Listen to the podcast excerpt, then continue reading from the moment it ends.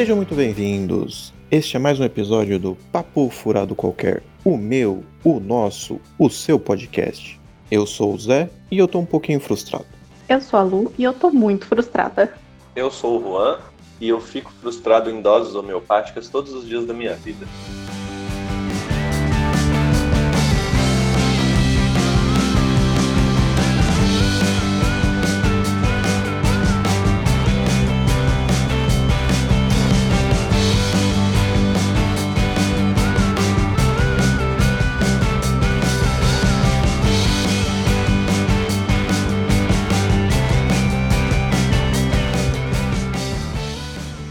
Todos nós já sentimos aquele gostinho de, de ficar frustrado por alguma coisa, seja uma pessoa, uma situação, sei lá, esportes, qualquer tipo de frustração que a gente que a gente tem na vida.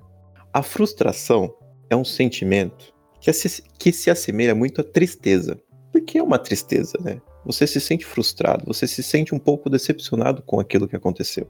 E se remete a um sentimento triste, um sentimento melancólico na sua vida. Vocês são pessoas muito frustradas, vocês têm frustrações muito grandes, vocês são pessoas que levam as coisas muito de boa e não, e não chegam a ter esse sentimento de frustração no seu dia a dia. É, eu sinto que eu não sou uma pessoa com grandes frustrações na vida. Eu, eu no geral, é, eu tenho muita, eu tenho muita sorte é, de que nos grandes aspectos da vida as coisas tendem a funcionar muito bem para mim. Eu sofro com pequenas frustrações, talvez em demasia. É, isso é algo que eu já identifiquei na minha personalidade e, e é algo que acontece repetidamente, como eu disse no começo do programa, todos os dias da minha vida. Vou dar um exemplo. Se de manhã cedo, sei lá, eu derramo o café no chão, isso me causa uma irritação, uma frustração, às vezes fora do. Fora de proporção, eu diria, sabe? É, eu fico muito chateado, sabe? Nossa, que droga, derrubei o café no chão, que saco. E, tipo, eu resolvo em 30 segundos limpando o chão. Uhum. É, se eu tô jogando videogame, sei lá, não consigo passar uma determinada fase, eu sinto que eu fico bem irritado, assim, eu falo, nossa, que droga, mas que saco. E a Débora às vezes até comenta, nossa, excelente trabalho se divertindo num sábado à tarde jogando videogame. É. E, e eu tenho inúmeros exemplos de coisas absolutamente idiotas e pequenas e sem importância que me irritam e me frustram de uma maneira fora de proporção e que não deveriam, não deveriam. É óbvio que passa, né? Depois de às vezes alguns minutos passa ou algumas horas isso passa, mas eu sinto que eu, eu, eu sofro com frustrações por falta de leveza nas pequenas coisas da vida. Um exemplo clássico, Zé, que talvez você uh, você, você se identifique, e eu, eu tô muito melhor neste em específico. É frustração, e de pequenas frustrações, eu tô dizendo, né? Frustração por conta de resultado de futebol. Então, o Corinthians perdeu e o meu dia é ruim. E eu fico irritado e tudo é um saco. O que absolutamente, na minha humildíssima opinião, espero não estar ofendendo ninguém, é algo que eu sempre identifiquei como estúpido e eu sempre tentei parar de. eu sempre tentei diminuir a importância do Corinthians no meu humor, sabe? Sempre foi um objetivo que eu tive. E eu consegui, gente. Eu consegui, eu consegui. Faz vários anos que eu, a capacidade do Corinthians de me frustrar e de afetar o meu humor diminuiu bastante. Obviamente, assistindo o jogo eu ainda me frustro bastante, mas acaba o jogo eu consigo tu, desligar a chavinha.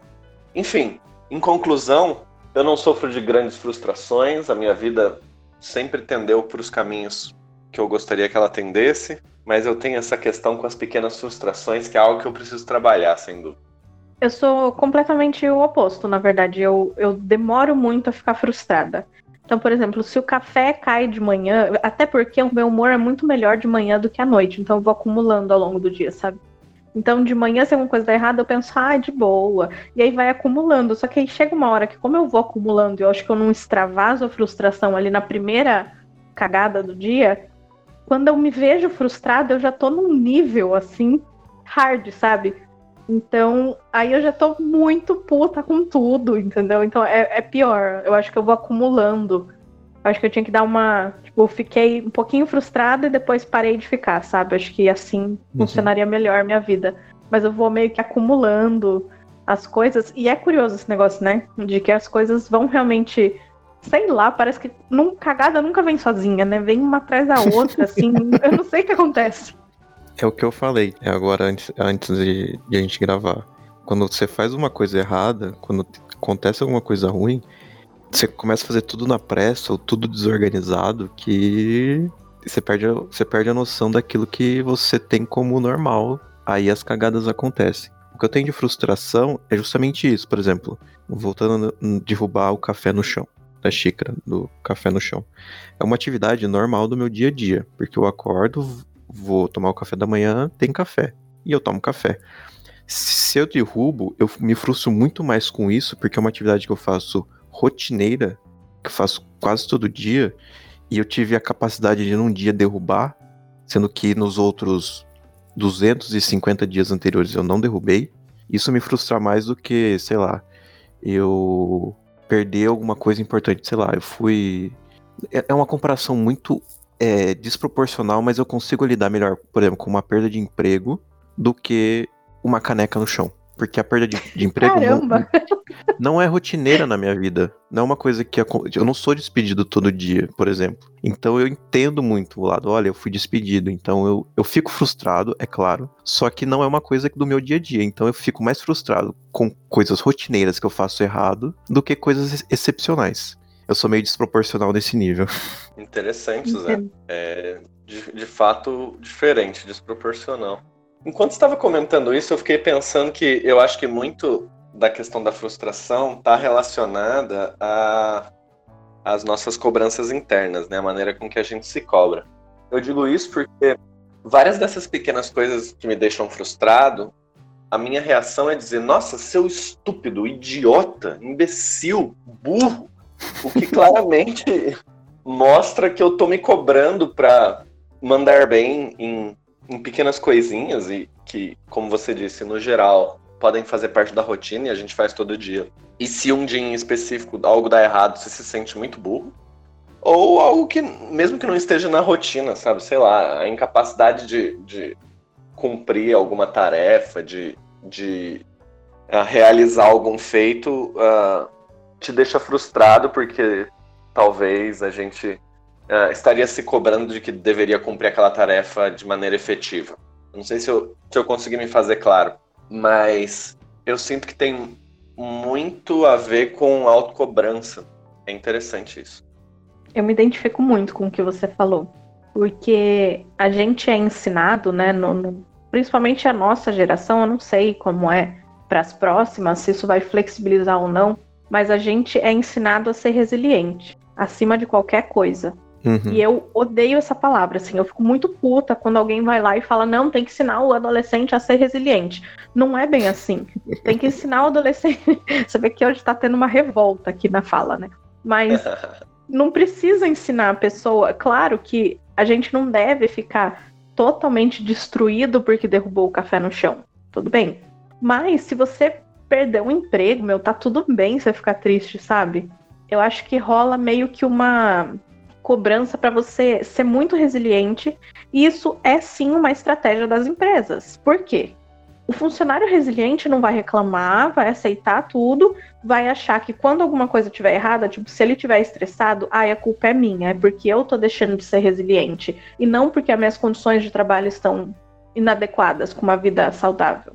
Então eu acho assim, hoje se usa muito da resiliência contra a frustração, né? Não seja frustrado, seja resiliente, para fazer com que as pessoas, sei lá, sejam você vira desumano mesmo. A partir do momento que você é muito resiliente, você não tem mais sentimentos humanos. E, uhum. e eu acho que a partir daí é que a coisa se distorce. Eu mesmo fico me cobrando coisas que falo, meu, tá tudo bem. Por exemplo, uma coisa que eu, não, eu fico muito frustrada. Se eu me sinto cansada eu fico muito brava comigo mesma se eu tô cansada, tanto mentalmente quanto fisicamente. Eu acho na minha cabeça que eu tenho que ter uma energia que não acaba nunca, sabe? Então, na minha cabeça, quando eu tô cansada, é porque eu não me exercitei, é porque eu não comi direito, é porque eu não tomei água. Nunca é porque eu simplesmente, ah, porque você tá cansada mesmo, na minha cabeça. E aí eu fico frustrada e cansada e, obviamente, não consigo fazer nada. E aí, quando eu não faço aquela coisa direito, eu fico mais frustrada ainda porque eu não fiz direito e vira uma bola de neve, quando na verdade era só descansar e pronto, né? Sim. Você falou de, de resiliência, né? E tava falando do uso no mercado das empresas e é, é realmente isso mesmo. As pessoas acham que você tem que ser um, um, uma pessoa que pode levar qualquer tipo de desaforo no seu ambiente profissional e que tá tudo bem. E não é assim, né? Você não precisa. No exemplo de mercado, claro. Você não precisa ser uma pessoa que consiga retornar as suas emoções iniciais, né? Como um, uma máquina, como um, um chip de computador que é só você dar um reboot e pronto. Pô, você é um ser humano, você tem que saber que sofrer um pouquinho é normal. Você levar um pouco de. Você se sentir um pouco triste é normal. Você tem emoções, você não é. Você não é uma máquina. E, e eu acho que muito do que a gente consome, do conteúdo que a gente consome também influencia nisso, né? A gente uhum. consome conteúdos que falam, não, você tem que ser produtivo, você tem que, sabe, superar, ficar bem mesmo com o coronavírus. E aí eu comecei a dar uma filtrada, assim, sabe? É, meu, tá tudo bem, né? Principalmente nesse período. Tá tudo bem dar uma piradinha. Eu sempre falo isso pros meus amigos. Meu, tá tudo bem dar uma piradinha de vez em quando, principalmente nesse momento. Tá? Eu acho que eu, eu, eu falo isso para mim mesma até. Eu sou muito de manter o controle, sabe? E chega uma hora que o negócio explode lá dentro. Você começa a manter o controle, manter o controle. Eu sou exatamente o oposto do Juan, né? Talvez as doses homeopáticas sejam até melhores, porque você vai lidando aos poucos, né? E não vai acumulando essa sensação dentro de você. É, você falou dessa, de situações excepcionais e complementando o que eu falei sobre as minhas, é, é, é justamente esse ponto. Por exemplo, essa, essa situação atual de pandemia, é uma situação totalmente excepcional do cotidiano de, todo, de toda a população mundial, que afetou todo mundo, não afetou só uma determinada região. E isso não está no nosso dia a dia. Então, eu, claro que eu tô, entre aspas, pirando um pouco, ficando dentro de casa, querendo sair, é claro, mantendo todo o meu distanciamento com as pessoas que eu tenho mais proximidade. Mas eu tô sabendo lidar bem com essa situação por causa disso, porque é uma coisa que não é. Não, não acontece isso todo dia. Então eu, eu uso isso como, como uma maneira de enxergar melhor o, o, as minhas coisas, o mundo, e aprender com isso, do que voltando na canequinha de, de café que caiu no chão. Então eu tô surtando um pouco, claro, tô frustrado, mas eu tô sabendo lidar muito bem com isso. Por causa dessa minha, entre aspas, capacidade de conseguir lidar melhor com, grandes coisas do que pequenas coisas. Eu tenho uma técnica muito boa, assim, para lidar com as frustrações. Muito boa, não, porque às vezes falha, mas é, é razoável. a primeira é, quando o problema é muito besta, assim, eu sempre fico vendo aqueles Instagrams tipo White People Problem, sabe? Ah, Ou Perrengue Chique. Uhum. E aí meio que eu consigo colocar humor na situação, sabe? Porque eu acho que a, a gente, eu, por exemplo, eu fico uma mescla de não me sentir frustrada e me sentir culpada porque eu tô frustrada por uma coisa tão boba quando tem gente com problemas maiores. Daí eu penso, calma, a gente também não é uma competição de problema, né? Não é, não é bem assim. Mas uhum. eu tento dar, dar uma minimizada pelo humor, assim. É, é uma das maneiras que eu, que eu penso. Aí quando é uma coisa mais grave, eu tento focar um pouco que vai passar. E tudo passa. Por bem ou por mal. Tipo, ai, tô doente. Vou sarar ou vou morrer, entendeu? Então vai passar. Vai ter, uma... vai ter uma solução.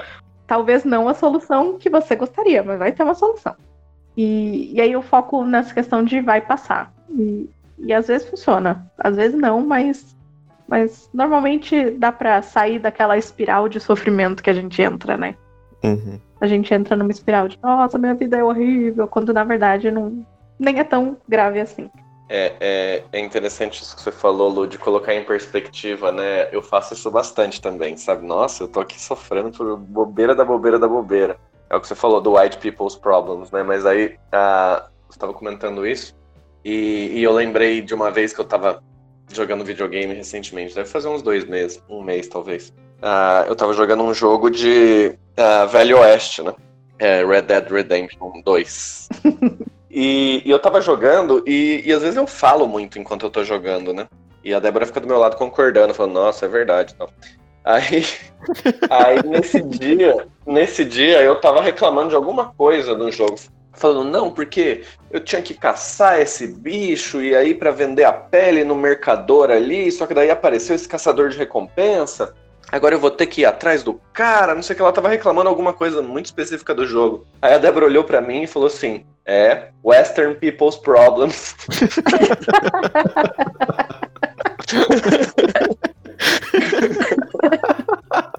eu fiquei rindo por 20 minutos, eu achei genial.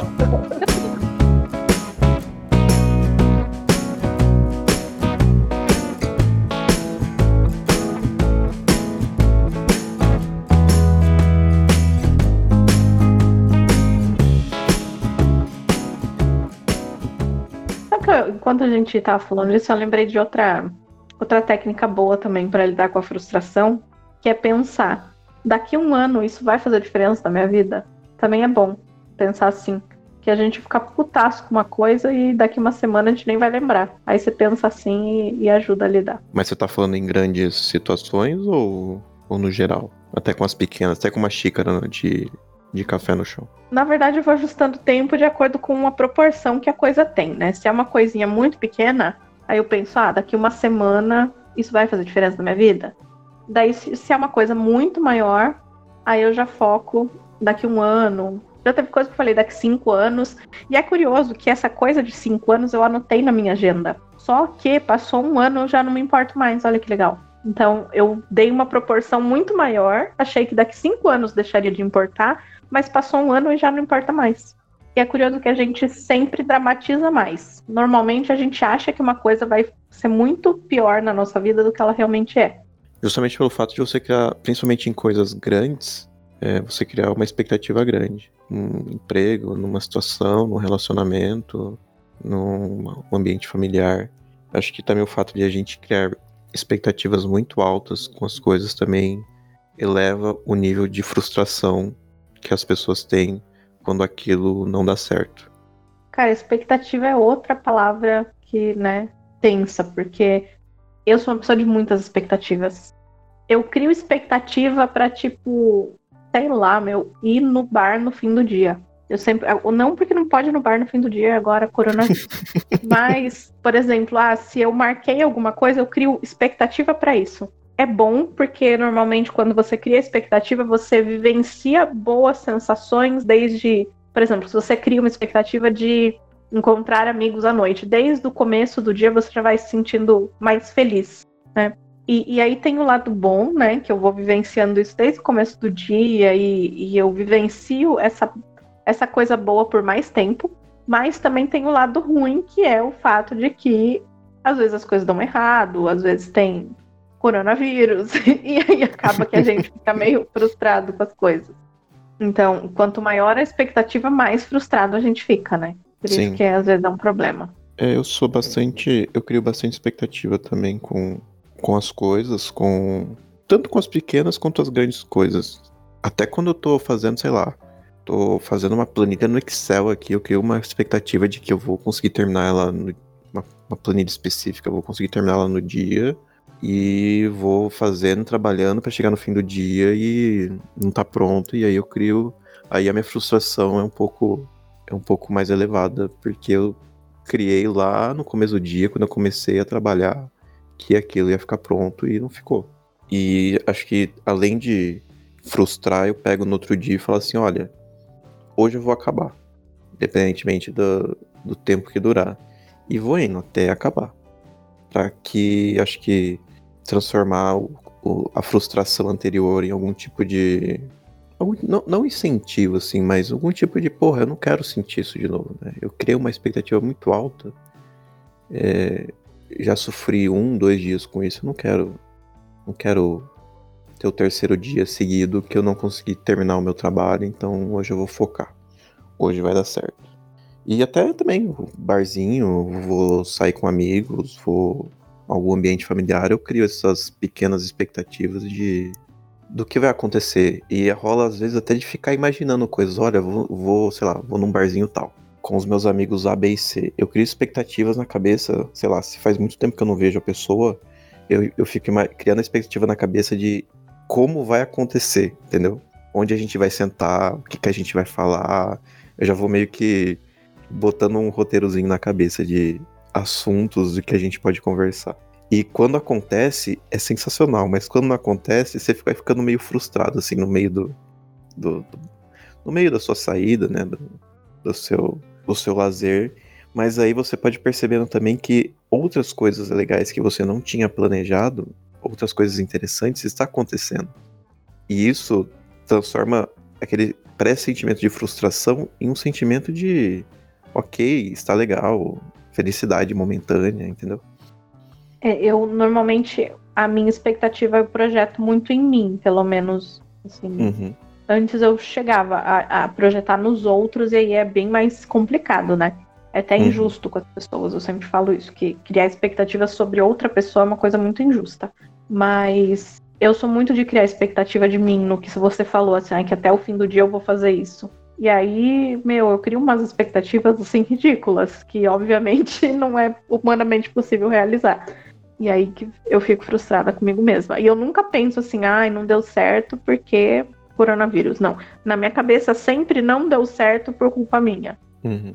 É, eu sou muito assim também. Eu, eu, eu acho que eu trabalho muito bem essa questão da expectativa em relação aos outros. É, é não sofro muito.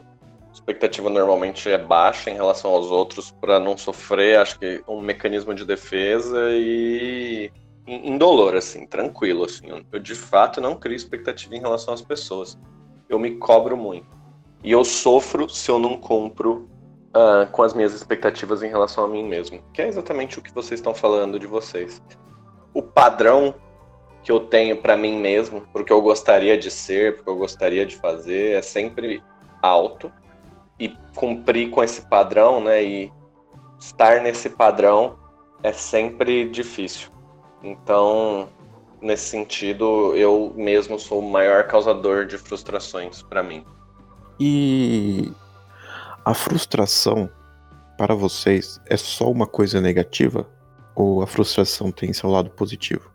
Estar frustrado por alguma coisa ou alguma situação, por alguém, etc.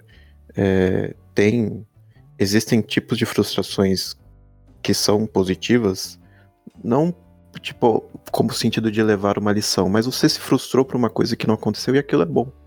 Aquilo é, é positivo na sua vida. Existe isso? Vocês têm isso na vida de vocês? Eu acho que é, a gente precisa aprender a lidar com a frustração, afinal a vida uhum. é cheia delas, certo?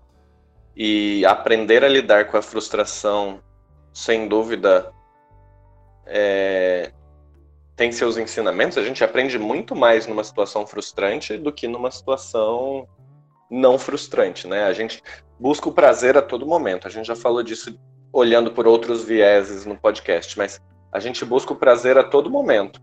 Mas a frustração vai acontecer. Saber lidar com a frustração é das lições mais importantes que a gente pode ter na vida. É, inclusive, a gente tem que normalizar o sentimento da frustração, e é claro, em graus determinados, né? não em todos os graus. Mas a gente tem que normalizar o sentimento da frustração e entender que vamos ficar frustrados nas mais diversas situações na vida, ao longo da vida, uh, nos mais diversos dias, e aceitar isso. É aquela coisa de, de abraçar o caos mesmo, sabe? Relaxe, nada está sob controle. É, eu, por exemplo, tenho uma característica de uh, me sentir confortável quando eu tenho controle sobre as situações. Enfim, acho que a maioria das pessoas é assim, né? Elas se sentem mais confortáveis quando as coisas estão sob controle. E se as coisas não estão sob controle, você tende a se frustrar, você tende a, a, a, estar fora da sua zona de conforto, se sentir desconfortável. Entender que as coisas nem sempre estarão sob controle e entender que a frustração faz parte, de certa forma, ameniza esse próprio sentimento de frustração que a gente sente. E é basicamente isso. Sempre haverá, haverão situações que vão nos deixar frustrados e, e eu acho que o desafio é aprender a lidar com isso, mais do que a todo custo tentar nos blindar das frustrações. Você falou duas coisas que para mim são super importantes. A primeira delas é essa questão do aprendizado pela frustração. Eu sou super a favor de aprender com situações ruins, né, e não só potencializar elas sem algum sentido, porque eu acho que não vamos entrar no sentido, na questão de sentido da vida, mas é, é mais ou menos isso, sabe? A gente tem que dar um sentido, ainda que isso não seja uma coisa super científica e tudo mais, mas dar um sentido para as coisas ruins é, é, é, bom, faz bem pra gente, não traz problema nenhum. Então é bom, aprendizado, mas eu sou super contra a pensar só no aprendizado pela dor, sabe? Eu acho que às vezes o mundo deixa, fala para os jovens, ah não, mas tem que se matar de trabalhar mesmo, porque é assim que você vai aprender, não sei o quê. E eu sou meio contra esse aprendizado pela dor, sabe? Eu não, eu acho que os melhores aprendizados não são na dor. Eu acho que dá sim para a gente aprender na alegria, aprender no, né, na adversidade, mas não na dor. Dá para a gente fazer dessa maneira. Acho super importante isso. Eu acho que a gente está num momento que todo mundo acha que a melhor maneira de aprender é pela dor. E não é bem assim. Mas enfim, não vamos entrar em questões sociais e tudo mais, né? Mas tudo bem. eu, e... entendo, eu entendo seu ponto de vista, Lu. Acho que faz todo sentido. Inclusive, é, eu penso dessa forma também. Agora, a, o, o meu ponto não é que eu acho que aprender pela dor é melhor do que aprender pelo amor, entre aspas. O ponto é que vamos sentir dor, entendeu? Isso é fato, em algum momento, de alguma forma. E já que vamos sentir dor, vamos tentar uh, tirar lições disso, entendeu? Mas não é uma discussão sobre aprender pela dor ou aprender pelo amor, não me entendam errado. Uhum. Não, e o que você falou é sensacional, esse negócio de normalizar as frustrações. Meu, isso é muito importante é muito importante. Hoje a gente vê o mundo de uma maneira tão maquiada, tão maquiada, que é absurdo. Essa semana mesmo, é, esses dias eu gravei um vídeo pro meu Instagram pessoal falando sobre filtros, né? A gente vê o, a vida das pessoas sobre filtros. Sob, na verdade, não sobre. É, a gente vê só os momentos bons, a gente vê só as coisas boas que acontecem, não vê lá a pessoa chorando porque uma coisa deu errado, sabe? Então é tudo muito maquiado, tudo muito filtrado. E é, isso vai e reflete até no, na aparência, né? A gente vê os filtros hoje. Esses dias eu vi uma pessoa com filtro fazendo um stories e eu falei, ai, que filtro bonitinho. A hora que eu coloquei o filtro na minha cara, eu parecia outra pessoa. eu fiquei pensando, meu, eu tô achando a pessoa maravilhosa, mas na verdade ela não é assim também, né? Então os filtros, tanto como filtro mesmo, no sentido literal ali no Instagram, mas o filtro em geral na vida das pessoas, essa maquiagem que se coloca hoje. E o tanto que as pessoas precisam sentir essa ligação através da frustração, através das falhas, é o sucesso dos vídeos que fala fiz não sei o que e deu ruim. Todo mundo fala que esses vídeos são os mais vistos do, do Facebook, do YouTube. Por quê? Porque as pessoas querem ver as pessoas fazendo cagada, gente. Sabe? As pessoas querem ver o lado ruim das coisas também, porque isso também é um conforto. A gente fala, nossa, só eu que não tô conseguindo lidar com a pandemia. E aí eu comecei a fazer isso no micro, assim, ao meu redor. Então toda vez que eu tô muito na merda, antes eu super me fechava. Agora eu vou lá e falo, mando uma mensagem para um amigo tal. Nossa, tô muito na merda. Nossa, eu tô me sentindo uma bosta. E aí as pessoas, ou elas falam, nossa, eu também. Ou elas falam, nossa, semana passada eu tava, mas eu fiz isso e eu me senti melhor. Então, Antes eu pensava, nossa, eu vou ficar falando isso para as pessoas, eu vou ser desagradável com elas. E não, eu acho que tá tudo bem a gente falar, sabe? Acho que a gente precisa muito normalizar. Para mim mesma, eu sou uma pessoa que eu, eu nunca falei. Eu sempre fui muito fechada nesse sentido. E, e, a hora que eu comecei a falar, meu, é muito legal. A gente recebe dica de como melhorar, a gente recebe só um apoio do tipo, ah, vai ficar tudo bem. Isso já, já é legal, né? Então, acho que é isso também. Normalizar as cagadas da vida. Você, você tocou no assunto muito, muito importante, eu acho, Lu, sobre redes sociais. A gente cria uma, uma. Parece que é uma segunda vida ali dentro, né? Da, do Instagram, Facebook, ou qualquer outra rede social que você usa. E uma das frustrações muito recorrente com as pessoas hoje é você se frustrar com uma pessoa que você é um seguidor, você é um admirador. A gente gera uma, uma expectativa sobre a pessoa, sobre a vida dela, e a gente olha para as nossas e, e pensa assim: por que, que a minha não é assim? Por que, que eu não sou feliz igual a pessoa do Instagram? Por que eu não sou feliz igual o carinha do, sei lá, do TikTok, que é outra rede social? Por que, que eu não faço vídeo feliz também? Por que, que eu, não, eu não tenho essa vida que é só sorrisos, só, só alegrias, só coisa boa, não tem nada ruim? E é justamente isso que você falou. É, as pessoas conseguem filtrar. E acho que isso não é legal, porque principalmente quando você é um famoso, você é um, um influenciador, você tá fazendo com que as outras pessoas achem que você é perfeito. E no fim você não é perfeito. Você não precisa nem, ser influenciador, não precisa chegar nesse nível. Se você é ativo em rede social e você posta muita coisa de. É, não tô falando para você postar choro, claro que não. Mas se você cria. Parece que você tá criando um álibi seu ali de que você é só. É só sorrisos e felicidades. E no fundo você não é. Ninguém é, né? Ninguém é só felicidade. E é legal que você falou que eu tive uma experiência disso de gerar expectativa nas pessoas por, no podcast mesmo. Depois que as pessoas é, próximas a mim escutaram o episódio da rotina, as pessoas assumiram que eu sou uma pessoa com uma rotina infalível e eu sou, tipo, a rainha da rotina. Sabe? Eu não sei se eu me expressei mal, não sei. Mas, assim, eu, eu gravei até um vídeo. Esse, esse vídeo que eu gravei sobre filtros foi por causa disso, porque todo mundo vinha para mim e falava: Nossa, eu quero ser que nem você. Mas, gente, calma. Também falha a minha rotina, sabe? Eu também tenho dias que eu não consigo fazer as coisas. E, inclusive, essa semana tá tudo cagado.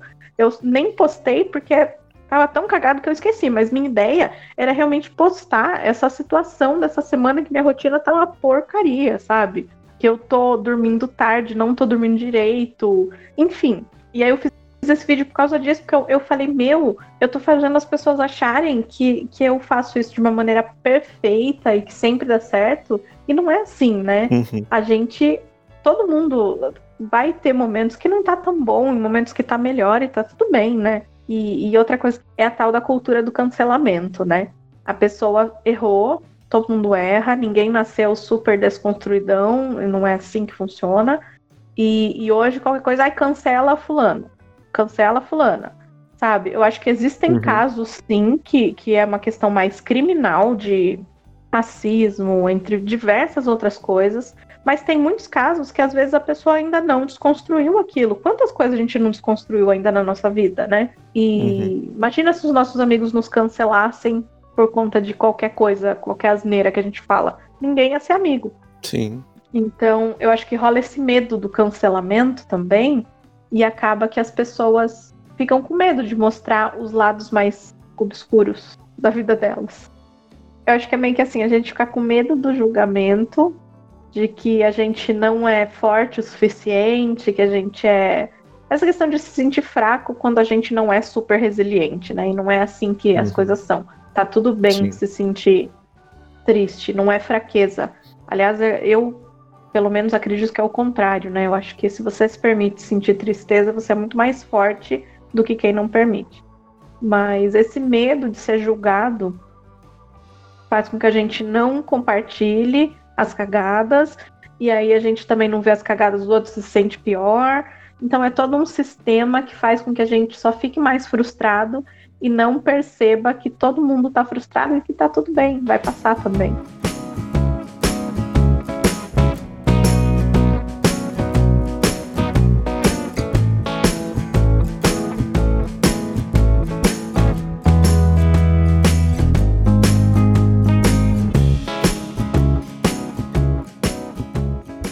Vamos às recomendações do episódio de hoje.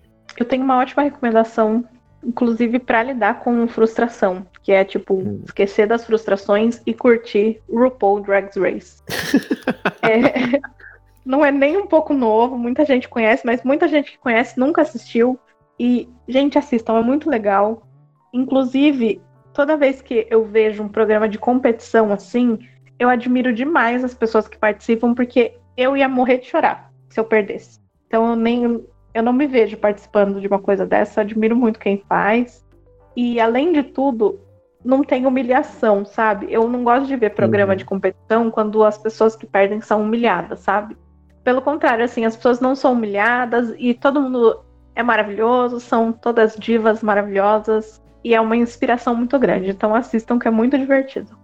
E agora eu tô sugerindo porque ele tá completinho lá na Netflix, tem um monte de temporadas e um monte de episódios pra você se divertir e também não precisa assistir na ordem, pode assistir qualquer um que é bom. Qualquer episódio aleatório eu posso assistir? Sem. sem... Ah, é mais legal você pegar a competição do começo, mas se você pegar, tipo, a última temporada, dá pra você acompanhar de boa, assim, mesmo nunca tendo visto as anteriores. Entendi. Eu tenho uma recomendação é, e ela deve ajudar as pessoas que estão um pouco perdidas em como se informar ah, sobre a pandemia. É, eu recomendo o canal do YouTube ah, do Atila Yamarino. Ele é um biólogo e, e ele é um cara que ele não, ele não acha nada. Tudo que ele diz ah, no canal dele, ele mostra os dados e qual foi a, a- o caminho do pensamento que ele trilhou para chegar nas conclusões que ele expressa. Então, nesses tempos muito loucos, onde a gente não sabe ah, que tipo de informação confiar, ah, fake news e assim por diante, eu acho que o canal do Atila é um excelente canal para você tentar acompanhar o que está rolando na pandemia no Brasil e no mundo. Então, fica aí a minha dica: Atila e Amarino. Eu adoro Atila. Faz tempo que eu não vejo, ano. Foi bom o seu, sua dica. Eu e minha casa serviremos ao Atila e a Marino. Ótimo. A minha recomendação é uma coisa que eu nunca vi. Eu nunca, eu assisti, sei lá, 10 minutos, só que eu não tô recomendando por mim. Eu tô recomendando pelo que eu tô vendo as pessoas que eu tô vendo assistirem, falarem bem e se interessarem pela série. Que é aquela Annie with an E. É, Annie com E, aquela Annie com E do Netflix.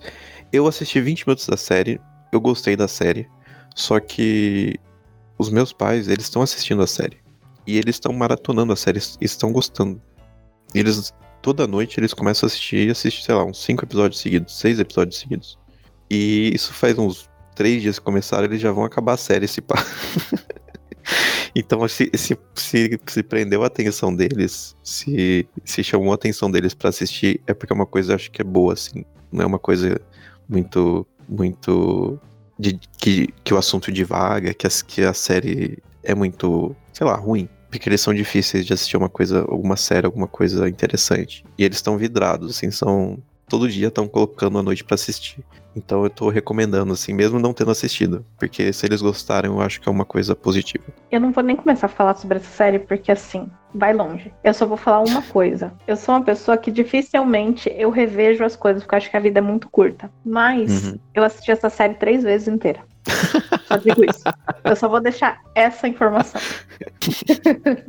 Inclusive, pra pandemia, é, é ótima. Porque, ah, sei lá, não sei vocês, mas eu não gosto de ficar vendo um monte de coisa desgraceira na pandemia, porque, né, já temos aí a vida real pra desgraçar a vida. Então, é muito bom. Então, já que você falou nisso, eu vou recomendar um filme pra galera, então. De desgraça, né? Claramente. Não, não, não tem nada a ver com a pandemia, assim, mas. Ah, tá. É, é de boa. Ele chama Contágio. Não sei se vocês assistiram. Que horror.